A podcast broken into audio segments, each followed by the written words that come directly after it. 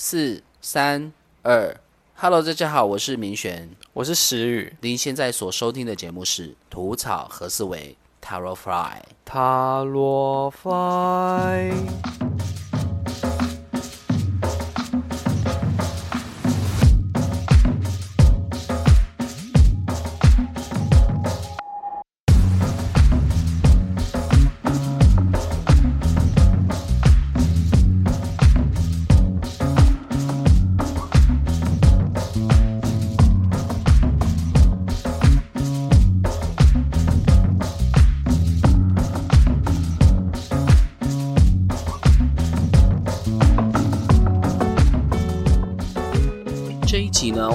要聊的是塔罗牌第十号牌——命运之轮。一张很丰富的牌，但是却没有人。嗯，接下来这一趴就交给你啦。这张牌呢，就是一个蓝色的天空为底色，四个角的部分都有云朵，象征集体潜意识。左上方是一个天使，它象征的是水瓶座，属于风元素。右上方是一只老鹰，象征是天蝎座，然后是水元素。右下方是一只狮子，象征狮子座是属火元素。然后左下方呢是一只金牛，就是金牛座属土元素。这四个部分就是象征四大元素，对，而且是、都是固定星座。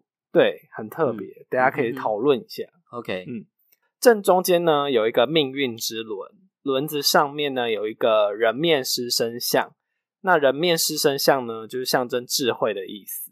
嗯然后他手中拿着宝剑，就是象征的是思考、面对人生的一个状态。嗯哼，轮子左边呢有一只，又要我又要讲舌头了，向下游动的蛇，对，它的意思是向下沉沦的感觉。嗯命运之轮呢有一个狐狸背着，那这个狐狸呢其实是阿努比斯，它在古希腊神话里象征的是死神的意思。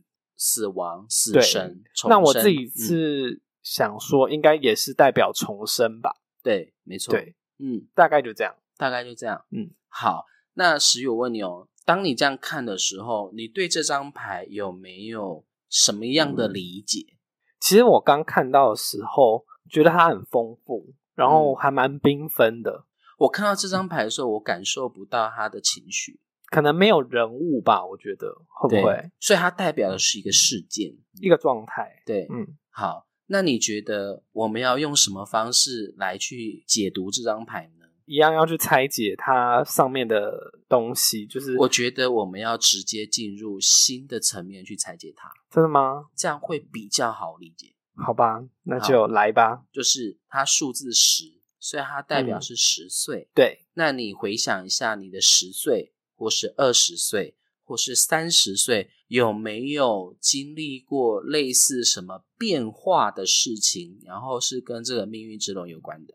我记得十岁的时候，我的大姐考上了大学，然后就离开家里，没有住在家里。嗯，好，我要跟你讲一件事。好，我在看这张牌，我在检视这张牌的时候，我刚刚说的十岁、二十岁、三十岁，我要跟你说一个很妙的事情。来你说。十岁、二十岁、三十岁，刚刚好都是我面临人生重大的改变的时候，而且都跟搬家有关。是不是也象征？因为刚刚有提到都是固定星座，是不是也是有种打破这个固定的感觉？对，而且我去回想我十岁时候的搬家，二十岁时候的搬家，跟三十岁时候的搬家，再加上我今年四十了，我刚刚好也面临要搬家，而且这四次的搬家对我的人生来说意义都还蛮重大的。那你觉得你这几次搬家的状态有什么不一样，或是有相似的地方？其实我我我去回想这个过程，我发现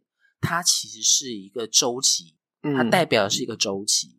这让我想到以前曾经有一个老师说：“不要以为只有女神有周期、生理期。”他说：“不管只要是生命都有周期，连男生都有都有周期。嗯只是男生的周期是什么不知道，没有人去探索。但是透过这个命运之轮，我了解到，只要是生命都有周期。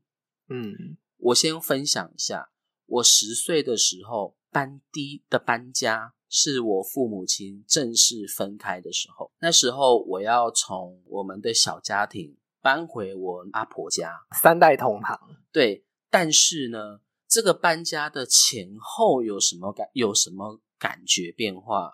搬家前就是我父母亲还没有分开正正式分开之前，我每天过的日子都是三天一小吵，五天一大吵。嗯然后父母亲都在打架，都是每天都在争吵。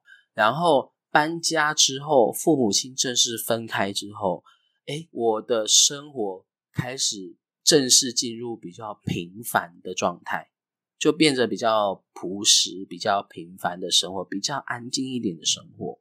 对，那我二十岁的搬家也是，就是从新竹，然后要搬去台中，那个时候，哎。搬家是，我想一下，不对，我去台中大概是十八、十九岁，那二十岁的搬家是第二段的感情，从原本争吵很激烈的第一段感情结束，进入到第二阶段的感情，它也是让我进入很平凡的生活，就是跟十岁的时候有点类似，就是朴实无华的感情生活。嗯然后三十岁的生活差不多。是从台北搬去台中的时候，那时候发生什么事，你知道吗？你说我在台中的生活，在台北生活是不愉快的。然后我的猫在那个时候也是死掉的，嗯，然后我带着很很心痛、悲痛、悲痛的心搬回搬去台中。我搬去台中的生活也是朴实无华的。那这一次大概就可以知道说，哦，我下一次搬家。我也是过一个很朴实无华的生活，而且都是搬家前都是很活泼的、很热闹的。那吵闹也是一种热闹，然后搬家之后，哎，就是平静下来，就是回归于平凡的那种感觉。我的感觉是这样子，对。所以这样的意思说，你以后每十年都会搬一次？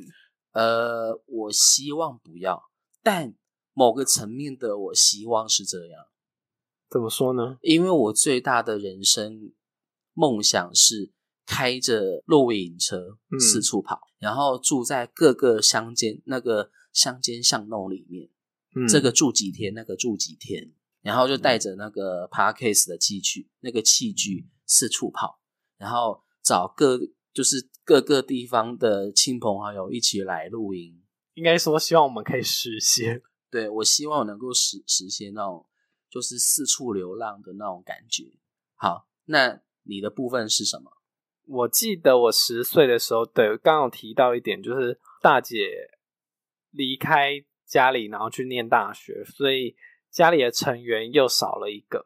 嗯，因为我爸因为工作的关系，常年不在家，对，所以当时家里面就只剩我妈跟我的二姐。嗯，好，讲到这个。我们就讲到那个云云朵的部分，集体意识行为。嗯，你看这集体意识行为代表什么？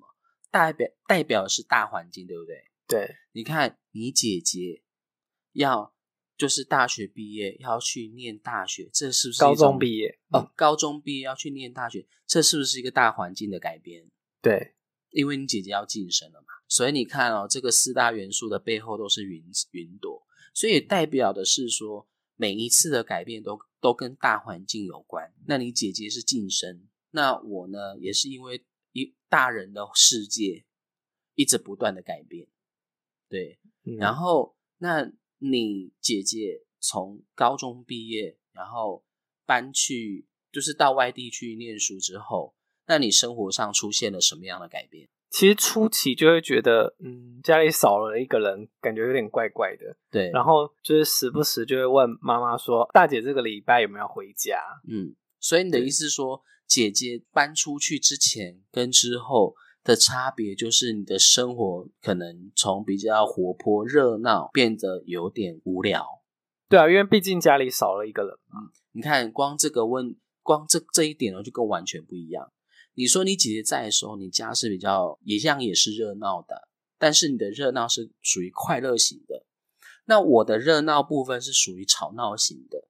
这个生活变化之后，你反而是觉得无聊，那我反而觉得是啊，终于安静了。但是其实都是有一种比较高昂到比较对对平静对对对的感觉。嗯，嗯，好，那我问你哦，你姐姐搬家之后，搬出去之后，我们以如果用以这个大天使来看的话，左上角大天使，你觉得你姐姐搬出去之后，你在生活上有在什么样行为上的改变是跟这个大天使是有呼应的？哦，我跟你讲，这风元素哦，你还记得得风元素代表什么？讯息吗？讯息，这代表学习，对，然后代表是知识的传递，代表人跟人之间的交流。嗯，嗯，那你姐，你就是家里姐大姐搬离开家之后，在这个人跟人之间的交流上有什么改变，或是在学习上有什么样改变？如果是跟交流上的话，可能就是因为原本是跟大姐就是每天都会见面嘛，对，那后来就是改用电话，啊哈哈，，对，所以这个应该也算是一个改改变心态的改变嘛。嗯嗯，那再就是学习，课业上呢，课业上的学习哦，就例如说，呃，以前姐姐在的时候，课业不懂还可以问她，嗯，那姐姐走了之后，她搬出去之后，你的课业就必须自己要想办法。嗯，也有一点这样。嗯，好，你看哦，为什么要讲之后的改变是跟学习有关？你要想办法处理，这想办法处理代表什么？就代表手上的那一本书、经验、知学识。习，对，嗯你要去了解，你必须要靠自己学习。好，这是第一个，这是交流的改变。第二个就是老老鹰，嗯代表情感的改变。那你姐姐搬出去之后，你的情感上有什么样的变化？好像相对会比以前在更依赖妈妈。对，所以你的意思是说，以前姐姐在的时候，你这个依赖性是分散的，然后姐姐搬出去之后，你的依赖性就变得比较就是又转移回到母亲身上。而且你有没有发现一个很妙的事情？嗯，你说这个老鹰，你刚刚说这个老鹰对应的星座是什么星座？天蝎，那你妈妈什么星座？就是天天蝎蝎 座。这只是很巧啦，对啊，因为不一定吧？对，不一定。对啊，所以我知道很巧，我只是说这个情感上的改变，就是从原本是分散的，因为家里多一个成，本来是有个成员，嗯然后所以你的家人的情感是比较分散的，就一下是姐姐，一下是妈妈，一下是爸爸。但是现在姐姐走掉之后，然后爸爸又常年不在家，所以你的情感就更集中在妈妈身上，嗯，所以你跟妈妈的互动又变得更多。对，好，这是情感上的改变。好，再就是那个狮子，在生活上，你姐姐搬出去之后，你有什么改变吗？火元素，跟执行力有关吗，对，就是可能会更主动的去帮忙家务事吧。很多事情就变成就是自己亲力亲为。嗯，因为也没有人可以帮你啦。嗯哼哼，对，啊，好，这就是狮子的改变，就跟责任心有关。嗯，嗯，好，那就是金牛座的改变呢？土象星座土元素，例如说物质，例如说饮食吃饭，例如说娱乐生活，娱乐生活，对啊，因为在家里的玩伴可能就少少了一个嘛。所以所以你的玩伴就变成是你妈妈，你妈妈就是唯一陪就是陪你一起玩的一个对象。诶，我其实那时候好像反而会变得跟自己玩比较多。就是沉浸在自己的对对对对对游戏里面，对例如那时候就是会看卡通嘛，啊，还蛮迷那个什么数码宝贝。对对对，然后那对时候就会买一些那种小玩偶啊，嗯哼，然后就是会自己在那边，OK，好好，小朋友我能对理解。好，这就是金牛座的改变，嗯，这是土元素的改变。嗯好，那你看哦，像我的改变是什么？我如果说是以风元素来讲的话，我是觉得说啊，那个吵闹的氛围变少了。但相对的，因为以前我蛮黏我妈妈的，所以我妈妈离开我之后，我反而变得比较孤单。哎，孤单，水瓶座，也就是说，这个陪诶，这不是情感吗？不是算是交流交流，哦算交流？对，嗯是算交流部分。我跟我妈比较多话，嗯对，然后我就少了这一块。然后再来就是呢，这个老鹰的改变呢，也代表是说，因为我跟我妈妈感情是蛮浓、蛮黏密的，嗯但是改变之后，反而是我会比较着重在一个人自己自己一个人的状态里面。嗯然后，然后这种感觉是，虽然我很感谢我的亲戚也会帮忙我爸照顾我们，然后我的亲戚也都会带我，就是周末会带我去山上玩水啊，干嘛？我会感谢他们这样的照顾。但是我更多的感觉是我自己一个人，我觉得我跟他们格格不入。有一种在吵闹中更显得自己的孤单吗？对，嗯那时候的孤单是没没办法说的。如果你对本单元研究塔罗学心经感兴趣，想将塔罗牌作为人与人之间交流的媒介，欢迎您持续追踪我们吐草和思维 Tarotfy 的频道。我们会透过剖析七十八张塔罗牌以及人生经历，引导大家了解自己的内心世界。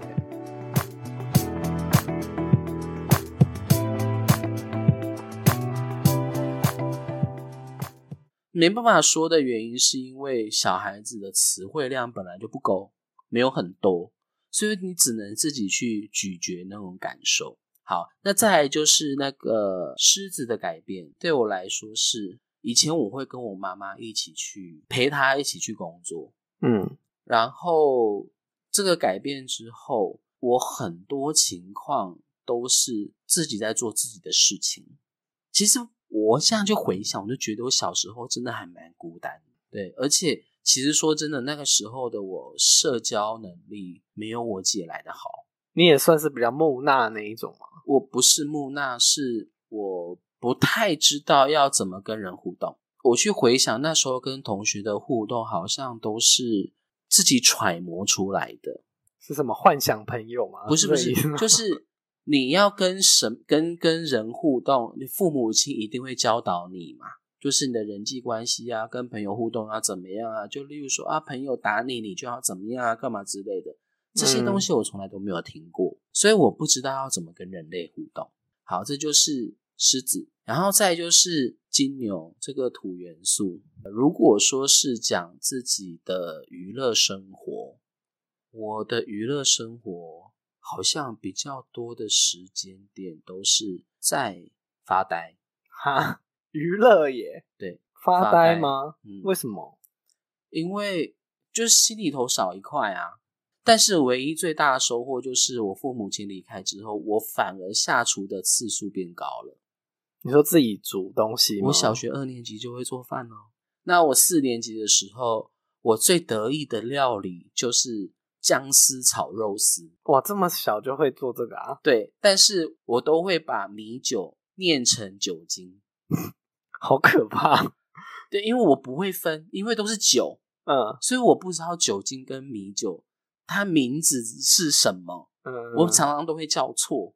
但是我认得出什么是酒精，什么是米酒，只不过我会把名字搞错。哈嗯所以那时候我还会教导教导别人说，你的那个姜丝炒肉丝要怎么炒，就例如说你的辣辣椒啊、蒜头，你要先爆香，爆香之后你再把肉丢下去翻炒，然后炒到熟之后，然后再加米酒，然后加米酒进去之后就开始调味，然后再加葱花椒或是葱段，然后翻炒个几下就可以配饭吃了。明选的料理小教这，是我小时候的第一道很得意的一道菜。然后那个时候我才知道说，才清楚意识到说，我其实还蛮喜欢下厨的。这是我的四元素的人生。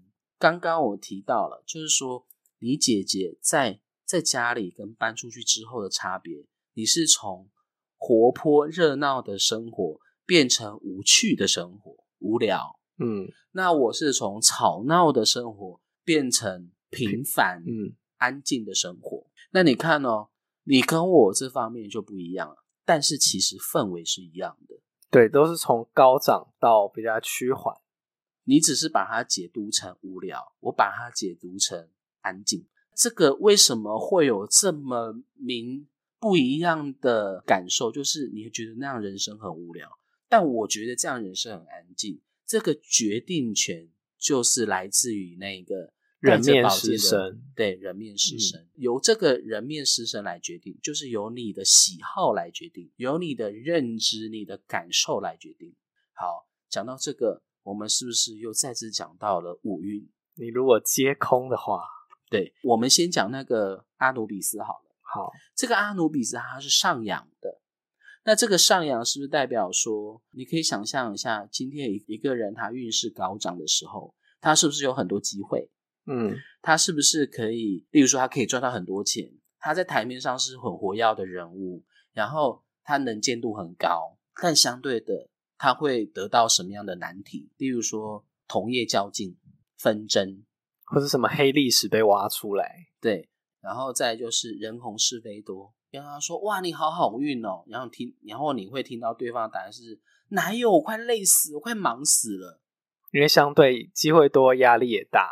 对，嗯，而且这个运势上扬的时候，还代表是你没办法让自己沉淀，你太活跃了，你没有办法让自己独处，你没有办法让自己安静下来。而且感觉就是眼睛一睁开，就是一直在释放能量，没有在给自己有一个喘息的时间嗯。好，那把这个感觉带回到我们的过去，嗯就我的过去是，就是我爸妈还没有分开之前，我那个时候的状态是上，像阿努比斯是上扬的，所以我那个上扬感觉是什么？我成天看他们吵架，动不动就看他们打架，然后你真的想，你真的想要安静，有办法安静吗？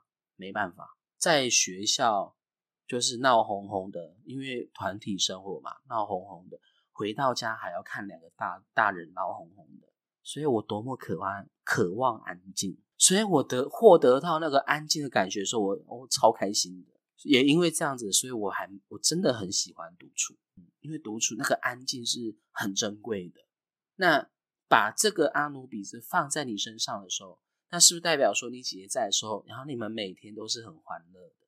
对，就是都玩在一起。那你玩在一起的时候，是不是有一种会因为过度依赖姐姐，或是过度依赖妈妈，所以就变成说遇到什么不解的事情，你的直觉反应就是，哎，姐姐问你哦，这个什么时候？哦，妈妈，这个我不会，这个时候是不是很马上就叫叫叫大人帮你处理，嗯，给你答案，然后你都没有办法让自己静下心来去思维说，哎，这个事情我要怎么处理？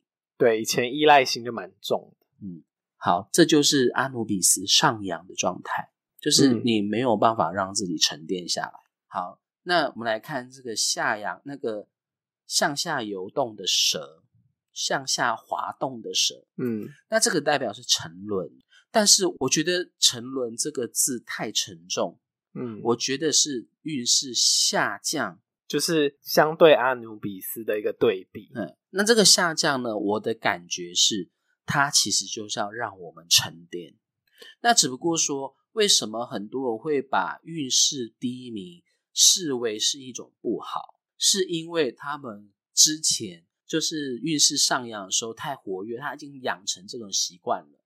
像运势下滑的时候，他们反而要花一点时间去适应新的状态，就是沉淀的状态。嗯，所以他们在适应的过程当中，他们一定会有很多很多的拔河。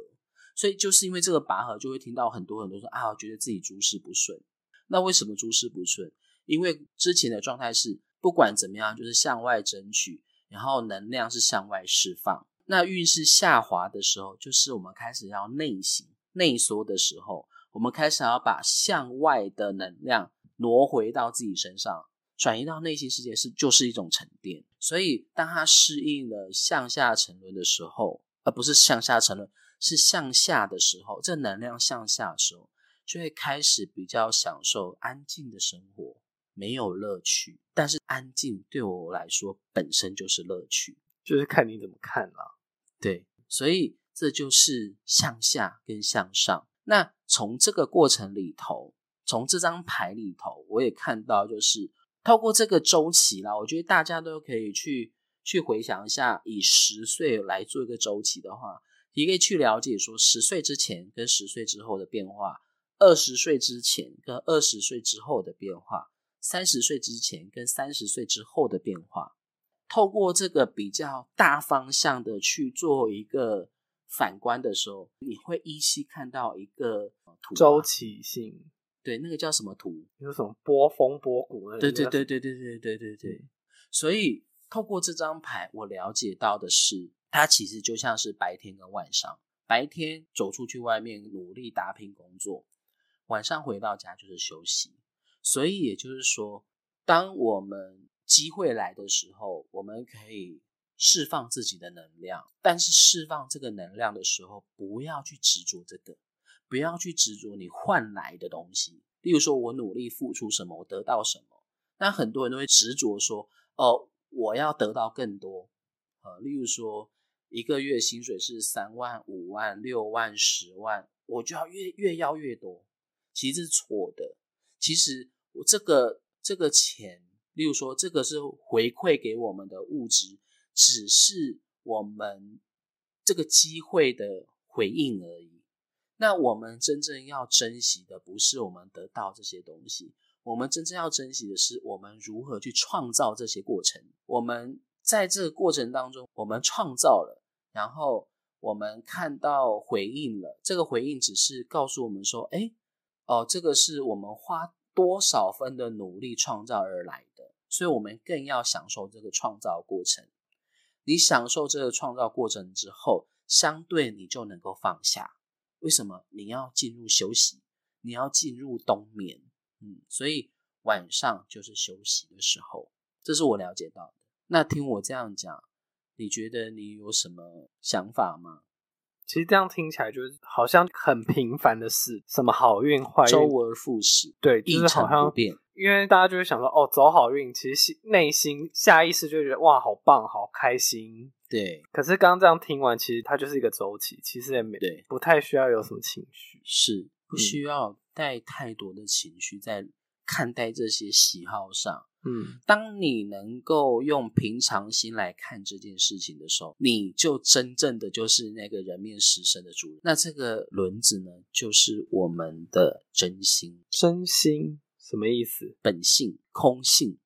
如果我们能够用以站在人面狮身的角度来看这件事的话，那这个轮子就是我们的本性。但是，因为我们很容易被外在环境给拉走，那外那这个呃，从小范围来看，蛇跟阿努比兹，它就是外在环境了，外在局势的变化，这个转动影响到了我们吸引来的人事物。来到我们生命中人事物，就代表是这张牌的四大元素，是上下的那个四角的四大元素。所以这个蛇跟阿努比斯，它其实就代表的是我们这个肉身的五运机制，其实就是上扬跟沉淀。对，那因为我们都会把蛇跟那个阿努比斯看得比较重，所以我们就会有一种我们的心是随着外境转，但事实上。这个人面狮身要告诉我们的，应该是外境要随我们的心转，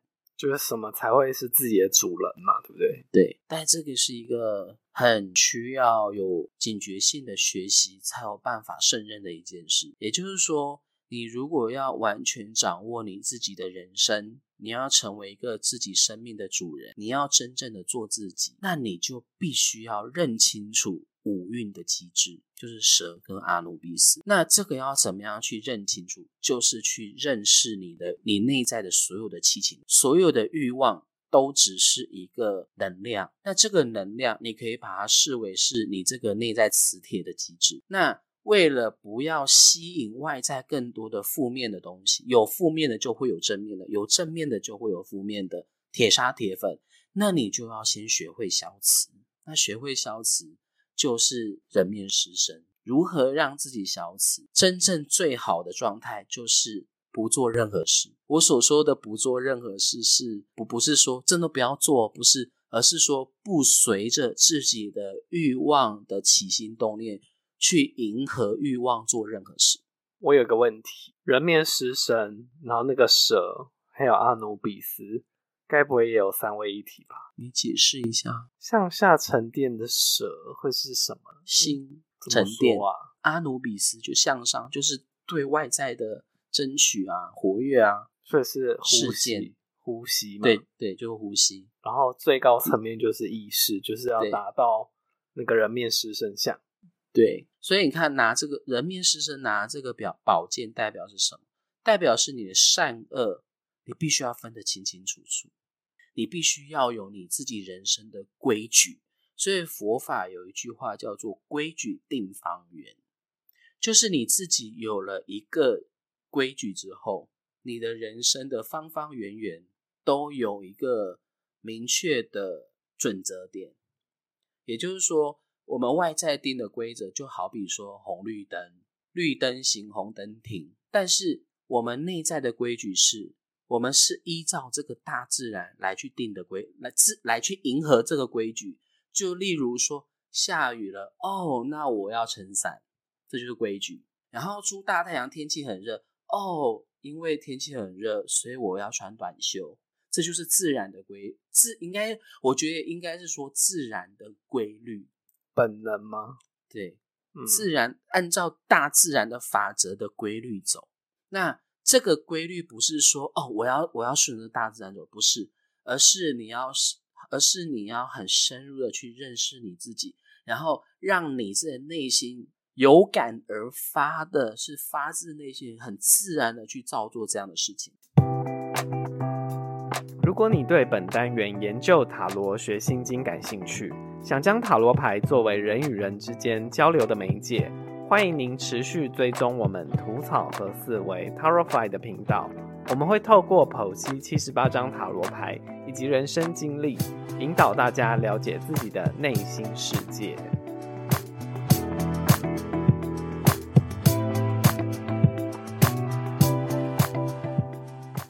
就好比说，当你的身心完全交给这大自然的时候，当日落的时候，你的心、你的整体状态就会开始沉淀下来。然后再就是七点晚上，尤其是晚上七点到九点的时候，就是让你身心特彻底放松的时候。那是彻底放松的时候，特别是可以拿来让自己静心，拿来让自己练书法的时候。那晚上十一点就是。睡觉的时候，那你很自然的就时间一到就哦就睡了，所以这个东西是可以去看《黄帝内经》，就是我们的身对，就是什么时从走什么样的时辰，内在的五脏六腑会在什么样的时辰做出什么样的运作，这就是规矩定方。我这样讲很抽象了，对，但是这必须要自己去体会，必须要很放下自己的去感受这个大自然去体会，这就像是。运势好跟坏，我们必须要先去了解运势好跟运势坏的差别是什么。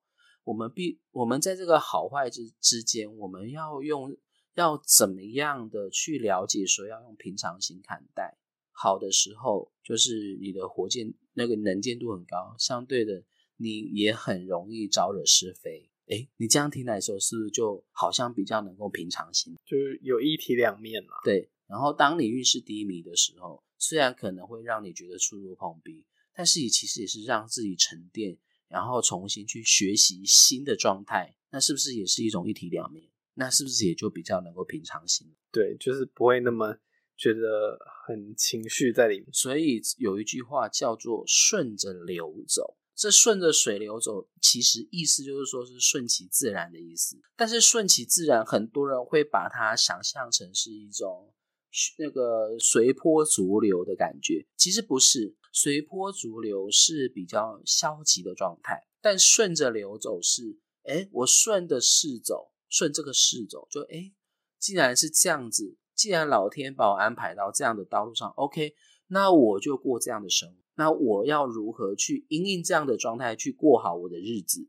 这是带着有意识的。那顺着随波逐流是没有意识的，就是随波逐流哦，风把我吹到哪，我就落到哪，这是比较消极。但是生命是需要积极，所以顺着这个势走。既然是这样子，那我就我就想说，那我要如何在这样状态下好好的过好自己的日子？就好比下雨天，诶，下雨天该怎么办？OK，那我们穿雨衣吧，就这种感觉。随波逐流的人，就是觉得说啊，下雨哦，好吧，那就下雨吧，那就顶多落个落汤鸡这样子，那就比较消极。那比较积极的说，哎，下雨好，那我要撑伞、穿雨衣，这就是比较积极的。但是有些人他不了解这个顺着流走感觉，所以因为那个水流有会有转弯的时候，那如果你没有顺着这个水流让自己转弯的话，那你是不是撞壁了？嗯，那你觉得撞壁的人会变怎么样？头破血流。所以就是其实有就呼应到变成金牛座的人。刚刚固定星座的部分对。因嗯为为什么说是变成固那个金牛座的人？因为金牛座是固定星座里头最讨厌变改变的人，所以当这个社会局势变化之后，金牛座还没有意识到这个改变之前，他真的会站站在原地打转，然后撞墙，然后撞墙撞到最后自己没发疯。就是大家都已经在用五 G 手机，他还在拿黑金刚。对，然后然后你还要听听那个拿着黑金刚这边大呼小叫，然后旁人就是说啊，你就换个手机就好了嘛，你为什么要大呼小叫？然后那个拿黑金刚，我就是要大呼小叫，那到底是谁的问题？嗯，对，这就是金牛座的毛病。我好像间接骂了金，金牛座的特性，对对，是金牛座的特性。好，我我怎么好像没解释到？对？那我们今天聊到这个状态的时候，你有了解到这张牌了吗？我的结语是淡定，平常心。好像就是这张牌要告诉我们的事情。所以我们在聊这个命运之轮的时候，你有没有觉得这张牌好像有一点 boring，好像都在讲道理对耶，啊？没办法，命运之轮它就不是人物牌啊，对啊，而且它是第一张没有人物的。对，它是事件，它代表是事件。这张命运之轮其实也是要我们学习，是要看懂局势。你要真正看懂局势，很多人就觉得说啊，我才不相信算命，人定胜天，我我只要怎么样，我就可以把它做好。那你就定看看啊。老天在变，我就不相信你不会，你我不相信你可以胜过老天。应该就是要顺势而为啦。对，嗯，顺势而为才是真正的聪明。看诸葛孔明不就是顺势而为，而打赢很多胜仗？好，这张牌就是这么 boring。该不会差不多了吧？对啊，我讲完啦。好，如果今天有人想要问你某件事情，抽到这张牌，你会给他什么样的建议？欢喜做，甘愿受。你很 boring。对，但嗯这张牌它到底要怎么解释？是因为这张命运之轮其实是一张很中性的牌，所以如果说你到底要看这个命运之轮的好跟坏，唯一的方法就是看它前后对应的牌。也就是说，如果这张牌假设三张好了，命运之轮在中间，这命运之轮的前面一张牌是比较低迷的牌，那你就可以说恭喜你，你即将要好运了，你开始即将要比较能够快乐的过生活了，因为他之前痛苦难过嘛。那换句话说，如果他前面那张牌是快乐的牌，那你就要跟他讲小心乐极生悲。那会衍生出什么结果？就是看这个命运牌的下一张会出现什么样的牌。那如果它的前后都是好，或是都是坏呢？会是什么样的意思？那就代表说，他有可能并没有透过这个过程中去体会到他该体会的东西。对可是他可可能前一张是好牌，后面也是好牌，就是他就算没学习到，他还是好的、啊，是这个意思吗？就代表说这个人很有福报啊，就像是有钱人遇到问题的时候，是不是只要拿钱解决就好了？嗯，那请问他要学习什么？对啊，这样他就嗯学习不到啊、你看，同样是一个挫折，有钱人拿钱出来解决，跟没钱的人拿，然后他们自己去解决，请问哪一种人比较会汲取教训？当然是后者啊。就没钱那一个嘛。嗯，所以你刚刚说前面是好牌，后面也是好牌，就代表说这个人有钱啊。那他遇到挫折，有人可以帮他擦屁股啊，那就祝福他啊。但是我要跟你说，这个因果哈是躲不掉的。嗯，你今天这个呃错误的事情，你没有好好反省，这个错误的能量会累积，下一个会来个更严重的错误，等着你去消化。一直等到没有人有办法再帮你擦屁股的时候，那个就是你要自食其果的时候。因为轮子怎么转，还是会转到那一面。哎，我们聊完了，哇哦，好像有点快。好，那我再问最后一个问题，就是对于这张牌，你有要为大家下什么样的结论吗？运势的走向其实不用太放情绪在里面，对，没错，这个也是我花很多年的时间学来，我觉得其实蛮难做到的啦。真的，因为这个你要真的不断的去回顾你的过往经验，然后从你过去的错误中学习，汲取教训。像前几天就有一个小美眉来找我咨询，是跟感情有关。嗯，我竟然直接跟她讲说，对着那个一把鼻涕一把眼泪的小美眉讲说啊，对不起啊，我这个人太理性了，我遇到这种感情问题，我只能说祝福她，祝福吧，放下吧，我没办法再告诉说，哦，哦，怎么怎么这样，怎么那样，我没办法，我太理性，因为我因为我已经走过那一段了，所以我只能跟你说，感情不过就是如此，说穿了，你其实也没有多爱他。然后他就 啊，哦，嗯，对。好冰冷哦。对，然后我还跟他讲说，我为什么可以直接讲说穿了，你其实没有多爱你这男朋友，是因为这所有的牌里牌里头我没有看到圣杯牌，差别在哪？呃，好，我这边稍微透露一下感情状态。你看塔罗牌有四元素：宝剑、圣杯、圣杯、权杖、钱币嘛，对不对？那唯一代表感情的是圣杯，对不对？好。这四大元素呢，我们可以看成四种状态。第一个，假设我今天遇到一个聊得来的，就说：“哎，原来我们这么有话题，哎，我感觉你长得也不错，你也感觉我这个人也不错，好吧，我们交往看看，因为我们很有话聊。那这个有话聊，这是什么元素在掌管的？宝剑，对。那如果走到后面，我们突然发现我们已经话不投句半句多的时候，宝剑就消失了。对，那消失了，那这感情是不是也就消失了？说哦，我们个性不合，我们分手吧，对不对？好，第二种状态，我有一个目标想要前进，然后就发现说，哎，原来你也是这样，哦，原来我也是这样，原来我们有个共同的目标，我们一起努力，然后我们一起做，做的很开心，然后就觉得说。哇，我们在这方面好有默契哦，而且我觉得你长得也不错，你也觉得我长得，那我们交往看看吧。请问这样的感情状态是由什么来掌管？土元素，火吗？对，嗯，权杖。那也就是说，如果我们的目标再也不一致的时候怎么办？就火就灭了。然后就说啊，我们的认知不合，好吧，分手。那第三种状态就是我们哦谈恋爱，我好想谈恋爱，然后于是我去我去夜店玩。然后就遇到一个在夜店遇到一个不错的一个对象，然后觉得哎，你觉得我不错，然后我也觉得你不错，好，我们交往看看吧。你觉得这个是什么元素在长？就是土。对，为什么？啊外表吗？土元素其实它也代表是娱乐生活、物质嘛，具体的生活。那突然间我不再是那个玩咖了，我不爱，我想要过平凡的日子呢。然后你还是一样喜欢往。那个往夜店玩乐，或是你本身是夜店咖，你是一个渣男，那是不是很快就灭了？然后就说我遇到个渣男或怎么样怎么样？但是有没有想过一个问题？你是在哪里遇到渣男？夜店啊？那请问你是不是那个渣女？你知道吗？物以类聚，嗯，这就是土元素，嗯。那还有一种状态，就是哦。我第一眼看到你，然后我觉得我还蛮欣赏你的，你各式各样的那个行为，我就觉得，嗯，你好棒，你好厉害。然后我对你有一些些好感，于是我就跟你做朋友。我为什么跟你做朋友？是因为我怕做了过多的越矩的行为，怕会让你讨厌。那我讲话可能很小心翼翼，因为我怕讲错什么样的话会会让你不开心。